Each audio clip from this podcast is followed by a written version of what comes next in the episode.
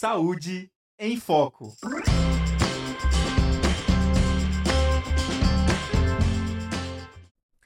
Olá, olá, ouvintes e espectadores da Rádio Ninter, a rádio que toca conhecimento. Estou aqui com você mais uma vez, começando mais uma edição do Saúde em Foco, o programa que traz para você todos os assuntos relacionados ao universo da saúde. Lembrando que o nosso programa é uma parceria com a ESU, que é a Escola Superior de Saúde Única aqui da Uninter. E também, pessoal, lembrando que estamos ao vivo aqui nos nossos canais do Facebook e do YouTube também. Então, se você tiver alguma dúvida, tiver alguma pergunta, quiser participar, a sua contribuição é muito bem-vinda, tá bom? Então, olha só, no último dia 21 de setembro, nós comemoramos o Dia Mundial da Doença de Alzheimer e também o Dia Nacional de Conscientização da Doença de Alzheimer. Por isso, na edição de hoje do Saúde em Foco, nós vamos falar mais detalhadamente sobre algumas condições dessa doença, principalmente quanto ao comportamento agressivo. E para isso eu estou recebendo aqui a Maria Caroline Valdrigues, nossa parceiraça, coordenadora dos cursos de gerontologia aqui da Uninter, e também a Juliana Benevides, que é doutoranda em bioética e saúde coletiva e também é idealizadora do método SOS Alzheimer. Tudo bem, meninas? Sejam bem-vindas. Olá, tudo bem? Boa tarde. Como que diz, né, Bárbara? O ser humano que, que gosta de fazer uma rádio Ninter sou eu. Mas vamos aí, gente. Boa tarde para todos vocês, pessoal da rádio, quem está com a gente. É, estamos aqui né, com a professora Juliana. Boa tarde, Prof. Ju. Eu chamo ela de Prof. Ju. Tudo bem? Boa tarde, Carol. Boa tarde, Bárbara. Um prazer imenso estar aqui com vocês mais uma vez. Na verdade, sempre uma grande alegria receber o convite da Uninter, né? Muito bom. Que bom. Estar aqui Obrigada. A gente também tem a maior honra de receber aqui você junto com a gente, tá bom? E hoje nós vamos conversar, né, sobre isso, né, Prof. Ju, sobre Alzheimer. Se a gente pudesse falar um pouquinho, Prof. Ju, será que é uma doença que a gente merece, assim, estar tá conversando sobre ela hoje? Nossa, Carol, é, o que eu fico triste, né, porque muitas vezes as pessoas não entendem a importância de discutir esse assunto, é, quando os dados né, epidemiológicos e demográficos são muito claros né, em relação a isso. Hoje nós temos aí por volta de 55 milhões de pessoas no mundo é, convivendo com demência. Né? 70% desses casos são é, doença de Alzheimer. Se nós formos falar aqui do nosso Brasil, do nosso país, né? as estatísticas vão apontar aí por volta de um milhão e meio, no mínimo, Sim. de pessoas aqui convivendo com a demência. Né? Então, o desconhecimento ainda é muito grande, tanto em relação aos sinais da doença, quanto em relação aos cuidados com aquele que é diagnosticado com Alzheimer. Né? Então, precisamos falar, é uma necessidade realmente urgente discutir esse assunto. O que, é bacana, Prof. Ju, é que geralmente, né, as pessoas tendem a considerar, não é, o Alzheimer. A gente pode colocar o Alzheimer é, dentro do, da grande composição das doenças degenerativas, né, neurodegenerativas, né? E ela está dentro desse grupo, né, dessas doenças, como uma síndrome demencial. Isso eu acho que é importante. Mas a gente sempre cai naquela questão, né, Prof. Ju, de que, ah, tudo bem, né, já está velhinho, né, tudo bem ele esquecer, tudo bem, faz parte do processo de envelhecer. E não é assim, né, professora Ju? É verdade. Infelizmente, nós temos aí é, muitos estigmas relacionados ao processo de envelhecimento então, as pessoas confundem alterações que são alterações patológicas com o processo de envelhecimento normal. Por isso que é tão importante né, eventos como esse que nós estamos fazendo agora, justamente para esclarecer quais são esses sintomas, qual é essa diferença do envelhecimento normal para o envelhecimento patológico, para que a gente consiga, inclusive, diagnosticar os casos de doença de Alzheimer em fase inicial, né? Porque hoje toda a discussão dentro do campo científico é relacionado ao fato de que nós só vamos conseguir, é, pensando em curto e médio prazo, né, talvez uma cura, uma lentificação desse processo demencial, se a gente consegue o diagnóstico precoce. Quando esse diagnóstico ocorre já numa fase intermediária, numa fase avançada, quando já há uma perda de conexão, né, uma morte de neurônios muito avançada, fica muito difícil a gente trabalhar com, tanto com uma perspectiva é, futura de cura quanto de lentificação educação. Então, nós precisamos o tempo inteiro conscientizar acerca desses sinais para que esse diagnóstico realmente ocorra o mais cedo possível, né? E também para a gente sair desse estigma, né, professora Judy, que tudo bem esquecer, faz parte desse envelhecimento. Então, gente, se houver processos, né, de perda de memória que se tornam recorrentes, não é? E que são aliados com outros sintomas cognitivos, olha, acender sinalzinho de alerta para que a gente possa, não é, é procurar ajuda mesmo, como a professora Juliana falou, para a gente não. Como que a gente. Eu queria usar essa. Não, não romantizar e também não deixar isso, ah, é assim mesmo, né? Então, quanto antes né, for o diagnóstico, quanto antes tiver essa percepção, talvez outras tomadas de ações e ajuda podem ser é, conquistadas. E uma coisa que eu estive lendo, né, é, que a gente falar sobre isso, olha só, é tão importante porque a gente traz para uma realidade muito palpável, né? Porque estamos envelhecendo, né? Não é só eu, a Profeju, a Bárbara, todo mundo que está assistindo a gente, só, é o mundo inteiro envelhecendo. A gente chama isso de envelhecimento populacional mundial, global. É, e, eu, e, e a gente precisa ter atenção que é uma mudança não é das a gente antigamente tinha um alto, um alto índice das doenças infecciosas, né? Hoje a gente tem um alto índice das doenças é, crônicas não transmissíveis, as DCNTs. E dentro né, dessa, desse, dessa classificação aí, as doenças é, degenerativa, neurodegenerativas, aonde a gente consegue encaixar as demências, né, onde está a composição. E todo mundo acha que ah, é aquela pessoa, né? Uma coisa que eu gostaria de conversar, aquela pessoa é demente, é como se fosse louca, né? É porque essa pessoa não fala nada com nada ou não consegue se localizar em tempo e espaço, ela não consegue começar uma tarefa executar.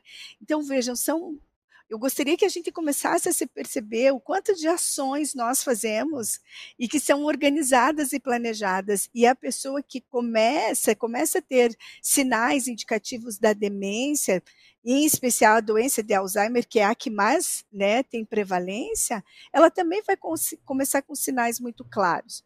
Então, preste atenção aí, não pormenorize, né? Nós vamos ter um aumento bastante significativo aí dos casos também, né? Muito bem, professoras. Sim, eu queria ter.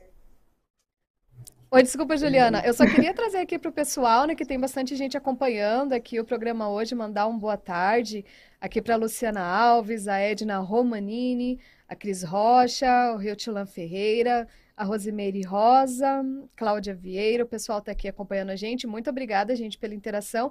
Eu queria já trazer uma pergunta aqui do público para vocês, meninas. É, eu, eu já queria perguntar quais seriam os fatores que desencadeiam o Alzheimer, principalmente nessa questão quanto à agressividade, que é o que a gente traz no tema aqui. Mas a Cláudia pergunta qual que é a média de idade que podem surgir os primeiros sinais do Alzheimer? É, quando nós falamos sobre é, porque a gente tem várias fases do Alzheimer, né? Então, nós temos as fases sintomáticas, né? Quando esses sinais da doença ficam bem mais claros, e isso vai ocorrer por volta dos 60, 65 anos, quando a gente fala do Alzheimer que não é do tipo familiar, né? Do Alzheimer esporádico. Quando nós falamos do Alzheimer do tipo familiar, onde se tem uma carga genética, em geral, esses casos são diagnosticados por volta dos 50, 55 anos. Mas 95% dos casos são esporádicos, ou seja, não tem uma relação, uma vinculação genética, né? E aí eles vão ocorrer por volta dos 65 anos. É, eu acho, Bárbara, que eu já vou até comentar, você perguntou alguma coisa em relação às causas né, da doença de Alzheimer, e cada vez está ficando mais claro para a gente que é uma confluência de fatores. Então, nós não temos uma única causa para o surgimento do Alzheimer. São várias causas relacionadas à nossa questão hormonal relacionada a processos inflamatórios, relacionado é, à deficiência de nutrientes, né, a estresse, é, e um conjunto de várias coisas estão relacionadas ao desenvolvimento dessa doença. Então, a gente não tem uma causa única. Isso está ficando cada vez mais claro à medida que a ciência avança, de que nós temos que nos cuidar de uma forma integral para que a gente consiga então prevenir a doença, talvez frear, né, é, esse desenvolvimento. Mas é um conjunto grande de fatores não apenas um. Né? Não podemos apontar um só quando a gente fala de Alzheimer. Muito bem. Eu queria até fazer mais uma pergunta aqui, que logo no início do programa a Carol falou quanto às diferenças, né? Uh, quanto à questão de ser alguns comportamentos típicos da idade, né? Quando a gente vai ficando velhinho, e isso do Alzheimer também. Eu queria, Carol, que você falasse pra gente, então, isso mesmo, né? Qual que é a diferença entre o Alzheimer e as alterações típicas que são relacionadas à idade? Até para o pessoal de casa, né? Que talvez tenha um idoso em casa, não confundir, né? Poder ver certinho todos... Uh, todos os sinais, né? E como cuidar daí disso tudo. Considerar assim que no processo de envelhecimento humano, Bárbara, a gente tem um declínio que a gente chama anatomofisiológico. Então, é como se as nossas estruturas corporais, todos os nossos sistemas, inclusive é, esse sistema neural, né, neurológico que a gente tem, ele sofre mudanças, né?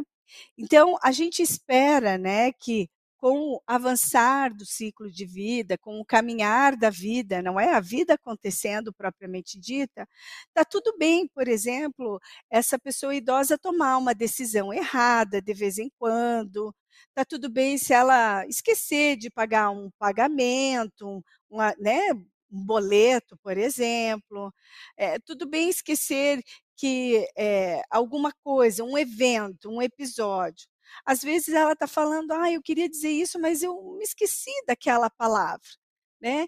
E tudo bem, às vezes, perder alguma coisa em casa e dizer assim, puxa, eu achei que tinha colocado aqui, mas não está, está tudo bem que faz parte do processo da senilidade. Isso acontece não só com as pessoas idosas, mas acontece também com nós, né, pessoas adultas, né? Acontece. Mas existem sinais de alerta que a gente precisa ter muita atenção. Por exemplo, quando essa pessoa idosa é, começa, por exemplo, é, fazer um mau julgamento e ter uma, uma tomada de decisão que não é tão assertiva, que você sabe que não é do comportamento comum dele, de como ele pensaria ou de como agiria. A gente costuma dizer assim: nossa, ele fez isso. Mas ele, nossa, eu achava que ele nunca ia fazer isso, uma situação lá, X. Aí a pessoa que ouve diz, nossa, que estranho. Tá. Uma outra questão que pode acontecer é, é, ele não consegue mais gerenciar suas questões financeiras, ele não consegue gerenciar a questão do seu orçamento de casa, ele tem dificuldade para lidar com as questões financeiras. E ele, por exemplo, se perde muito nessa questão de organização de datas, é, de agendamentos prévios, né? Então, por exemplo, se ele tinha agendado daqui uma semana ir para a praia, mas ah, daqui três dias ele tinha que levar o carro para revisão, talvez ele se perca nessas esses agendamentos. É como se ele perdesse a noção, ele perde a noção da data, ele perde essa orientação também do tempo e espaço. Tá? A gente também começa a notar uma dificuldade para conversar. Então, um sinal de alerta é: era falante e agora é menos falante ou ou se tornou assim, não se comunica como se comunicava antes. E uma outra questão é, é colocar as coisas no lugar errado, é, é, incapaz também de se refazer os passos para encontrá-la. Sabe quando a gente perde uma coisa? Puxa vida, eu sempre, eu vou, vou dar um exemplo muito caseiro. Eu, quando vou para casa da mamãe, e às vezes eu vou para a cozinha, nós cozinhamos juntas lá. E aí eu vou tirando os anéis, os relógios, e eu tenho um lugar que eu coloco.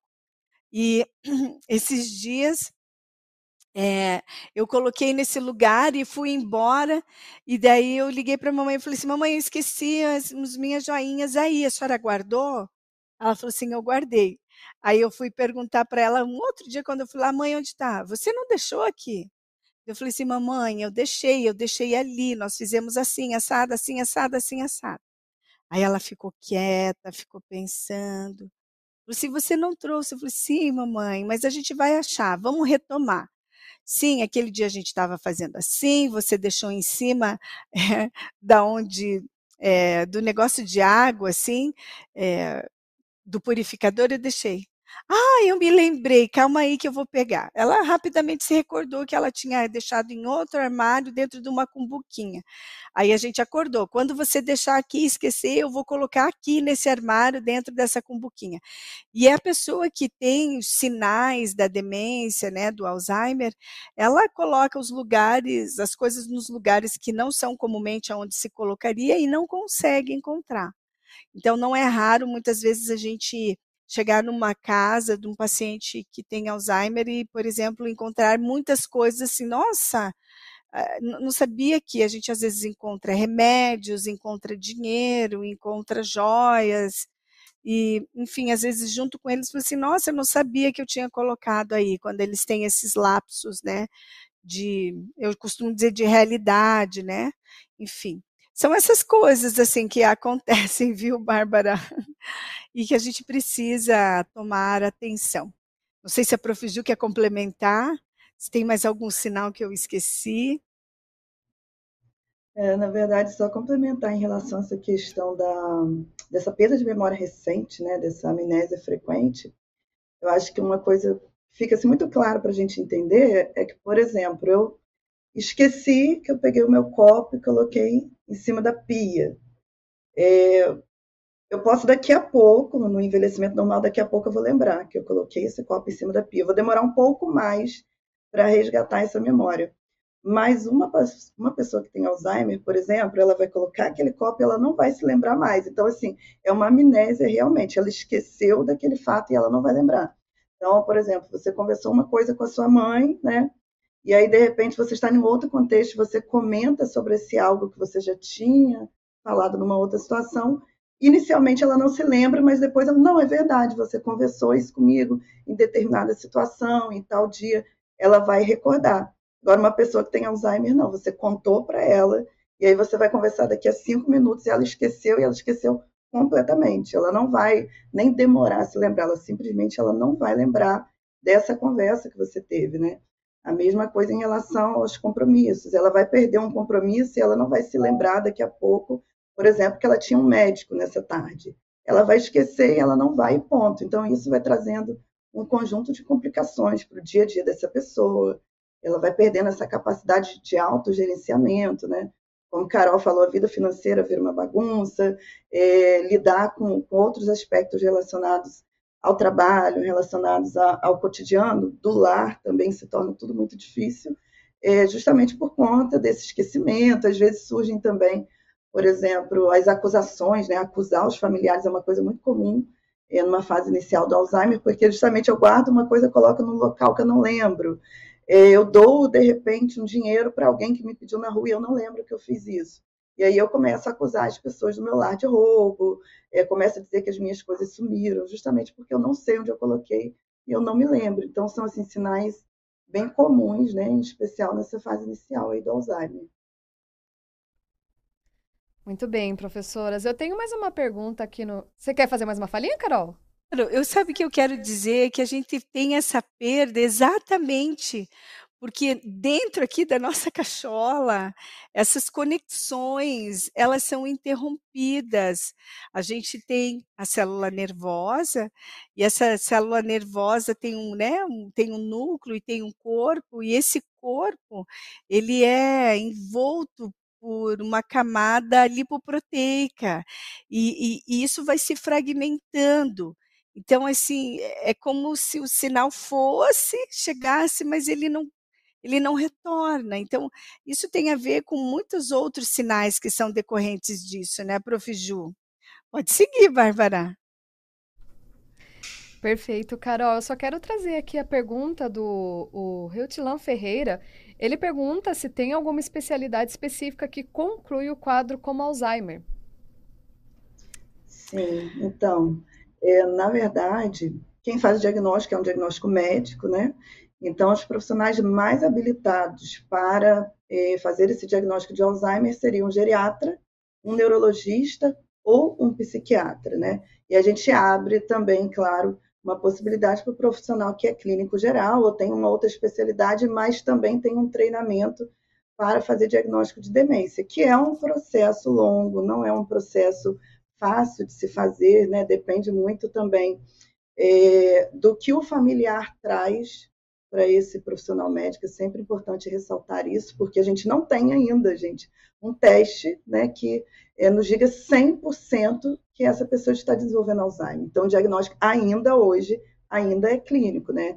E o médico vai chegar a essa conclusão por meio daquilo que é, se traz enquanto a história de evolução daquele paciente, os testes né, neuropsicológicos que são feitos ali durante esse atendimento, e, claro, um conjunto de exames de imagem, de exames de sangue, né, é, que vão excluir outras possibilidades, não só de demência, mas de outros problemas, como hipotiroidismo, como depressão, né, que podem estar trazendo sintomas é, característicos de demência, mas que não são demência. Então, um conjunto de exames são feitos, né? O que a, o que a família observa é muito importante, esses testes são importantes, e os profissionais indicados para fazer realmente vão ser geriatras, os neurologistas, os psiquiatras ou outros profissionais médicos com treinamento em demência.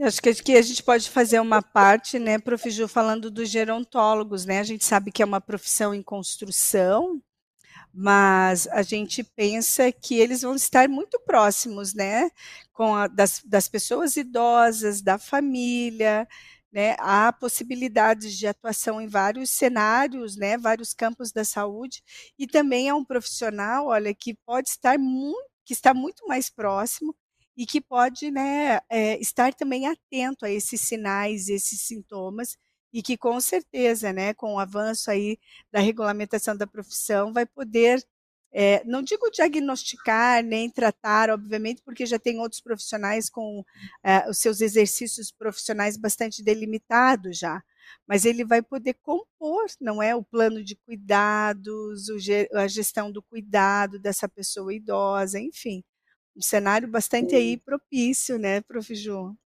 Verdade, Carol. Eu, eu sempre é, trago essa discussão né, nas minhas redes sociais, porque é, geralmente quando eu faço, por exemplo, uma live falando sobre gerontologia, e tem muitos alunos de gerontologia, quando eu falo sobre Alzheimer, é, os alunos meio que se esquivam um pouco. Eu falo, nossa, tem um mercado aqui de trabalho muito importante para vocês, né? Porque o profissional da gerontologia ele pode trabalhar tanto nessa parte do aspecto educacional, Sim. da prevenção, né, de falar sobre esses quadros, de falar sobre sintomas, de falar sobre fases, né? É, tanto pode trabalhar na questão do rastreio também, embora o diagnóstico profissional de gerontologia não faça, mas ele pode fazer os testes de rastreio Sim. para encaminhar esse paciente para o profissional médico, e ele vai trabalhar também com essa questão do aconselhamento familiar, a orientação para os familiares, né? Também pode fazer um outro trabalho junto com quem já tem o diagnóstico de demência, então, é um campo muito amplo né, de trabalho, com muitas possibilidades aí, e que a gente precisa abarcar com mais carinho, né, Carol? É, a gente soma junto, né, Ju? Eu costumo dizer assim: eu não vim para segmentar, rachar, participar de, de, de lados. Eu, eu, vim aqui para somar, gente. O envelhecimento populacional está aí. há uma preocupação mundial da Organização Pan-Americana com, com relação ao envelhecimento populacional mundial e uma atenção especial para as Américas e um olhar muito atento para o Brasil, que tem vivido esse processo de envelhecimento de uma forma bastante acelerada. E uma coisa que eu queria já para a gente puxar essa questão da agressividade, sabe, Prof. Ju, é entender que dentro desses sinais, não é, que podem acometer aí a pessoa, né, com Alzheimer, que a gente tem que ter esse olhar atento, é uma é a questão da mudança de humor e também da personalidade, né? Então a gente precisa ficar atento. Ah, não era assim, não falava assim, não tinha essa dificuldade, esse, esse jeitão também estranho. Então é necessário assim a família como um todo entender isso e procurar ajuda. E muitas vezes nesse nesse desenvolvimento, né, independente da, da fase que se encontra essa pessoa, quando diagnosticada pela doença de Alzheimer, é que ela pode ter um comportamento agressivo. E olha só, esse comportamento agressivo, ela, ele atinge a todos, não é só a, a pessoa que tem o diagnóstico de Alzheimer, mas quem está ali a rede de apoio.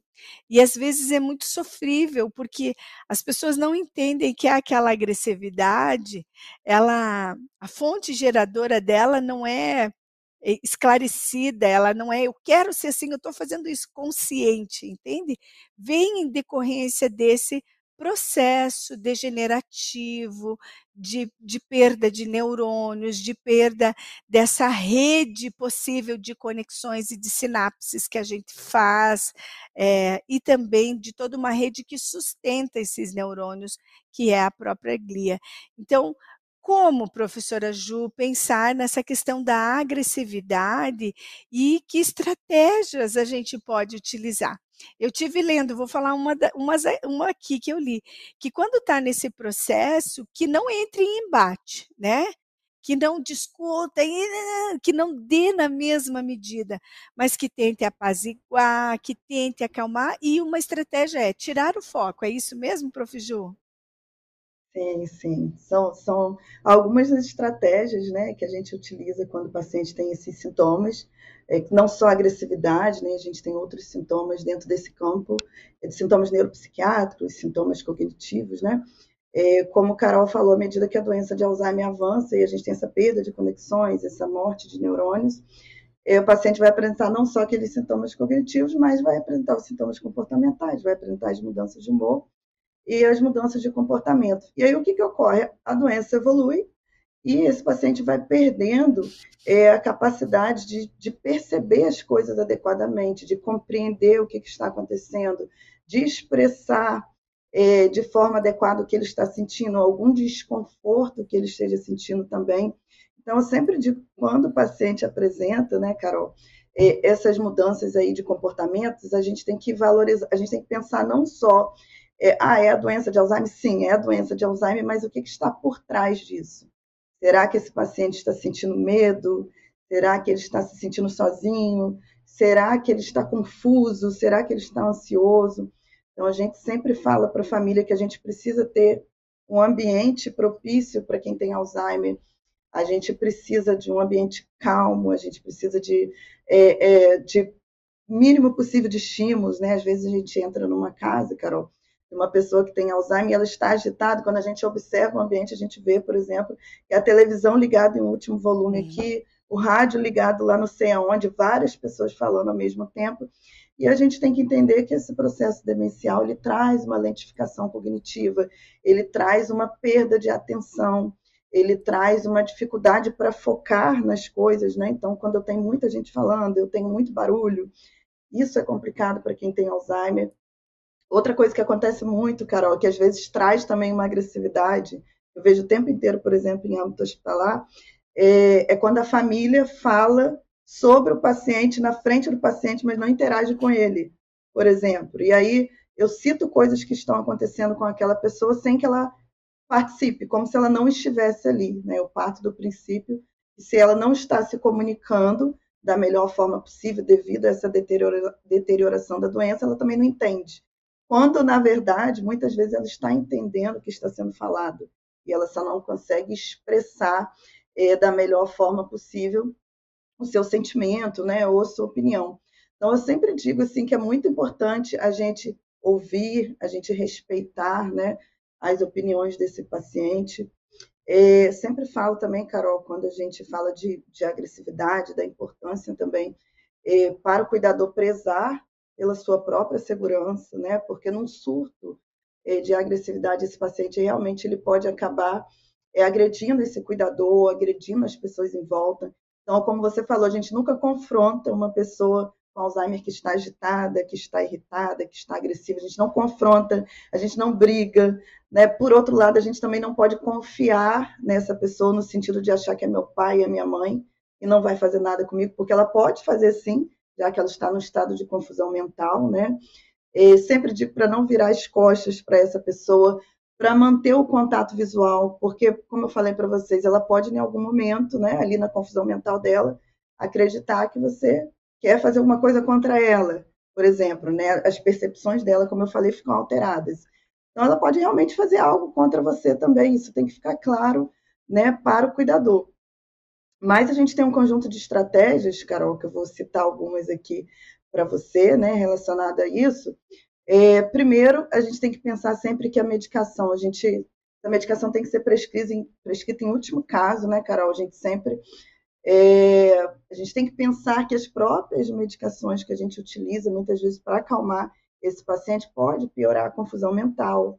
E algumas delas estão relacionadas à piora, por exemplo, desse processo cognitivo, ou seja, uma aceleração da própria doença de Alzheimer. Então, a gente tenta outras estratégias para lidar com esse comportamento antes de ir para essa questão das medicações, né?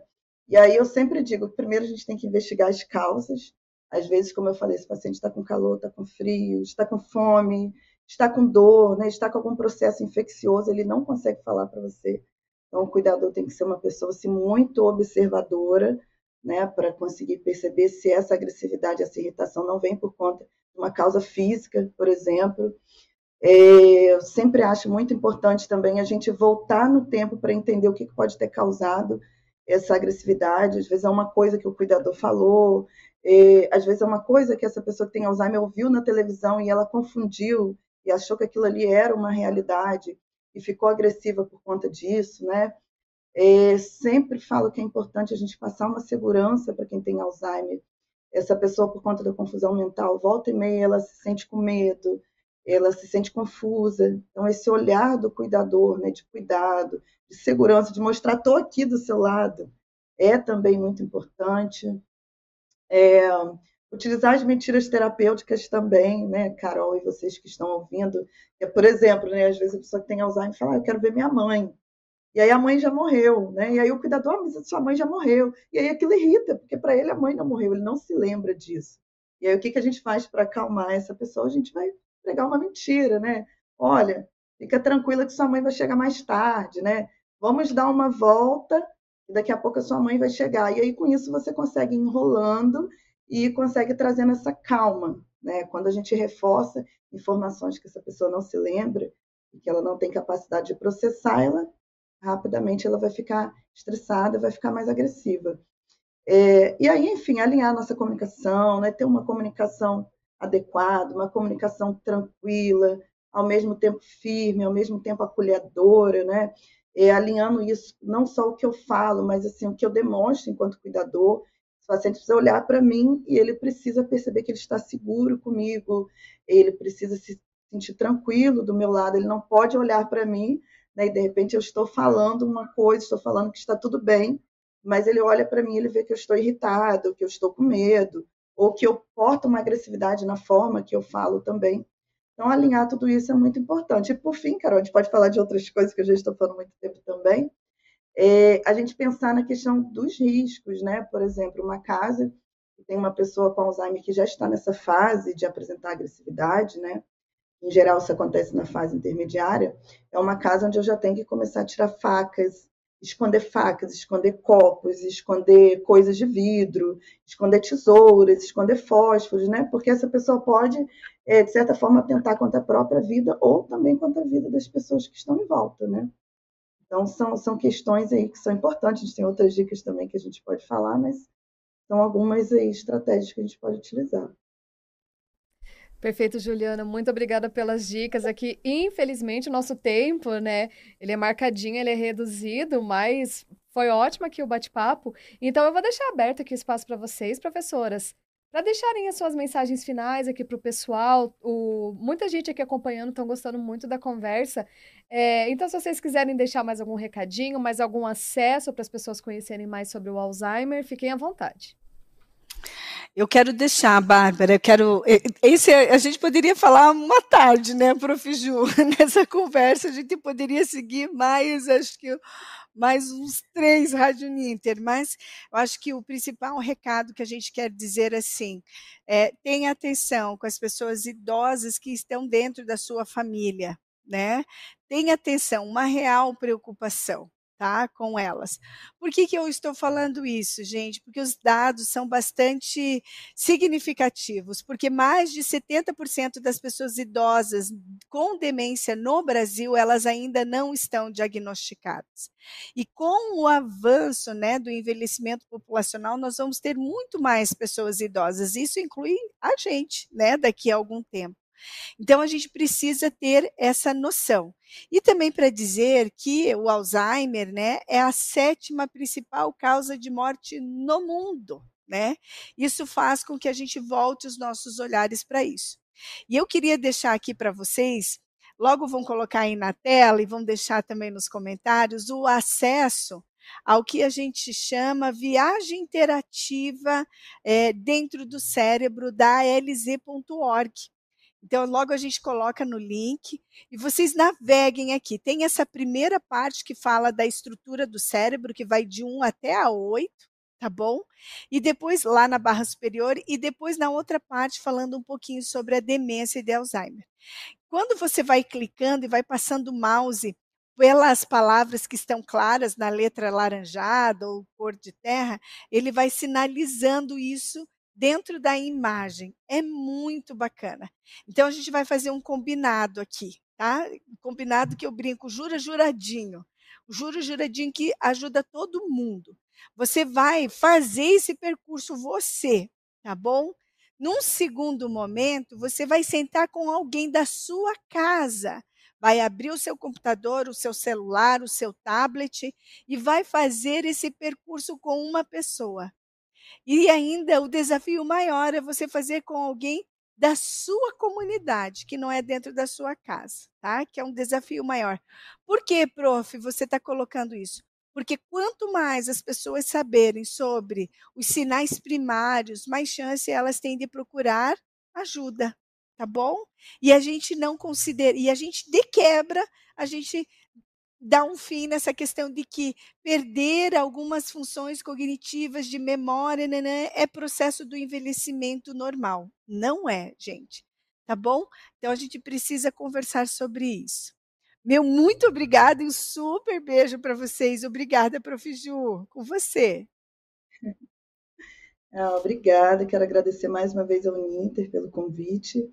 É, quero deixar um recado especial para os alunos de gerontologia, né, os profissionais que estão nos assistindo.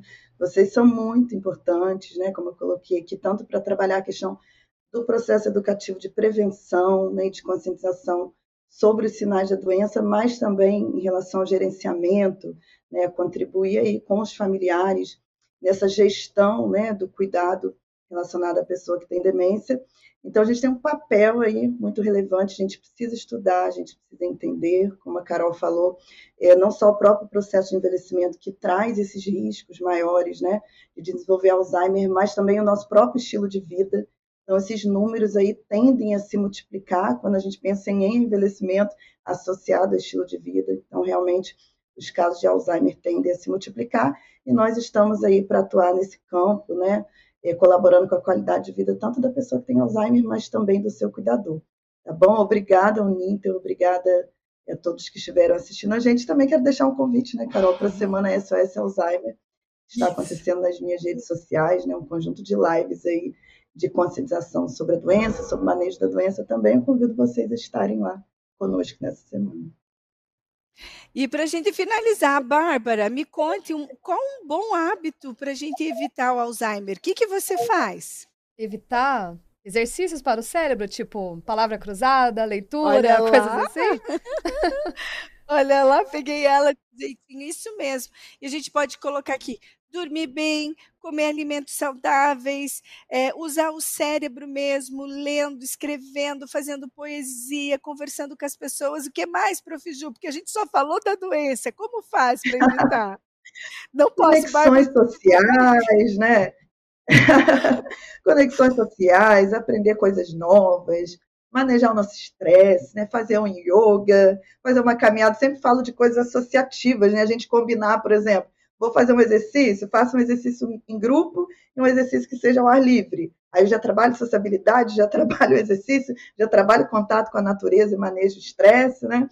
É, qualidade do sono, acho que você já falou, fazer a nossa higienização do sono, cuidar muito da nossa alimentação é um dos fatores assim primordiais quando a gente fala não só de prevenção de Alzheimer, mas de doenças cardíacas, né, hipertensão e outras, é uma alimentação o mais saudável possível eu acho que por aí são as principais estratégias, né, Carol?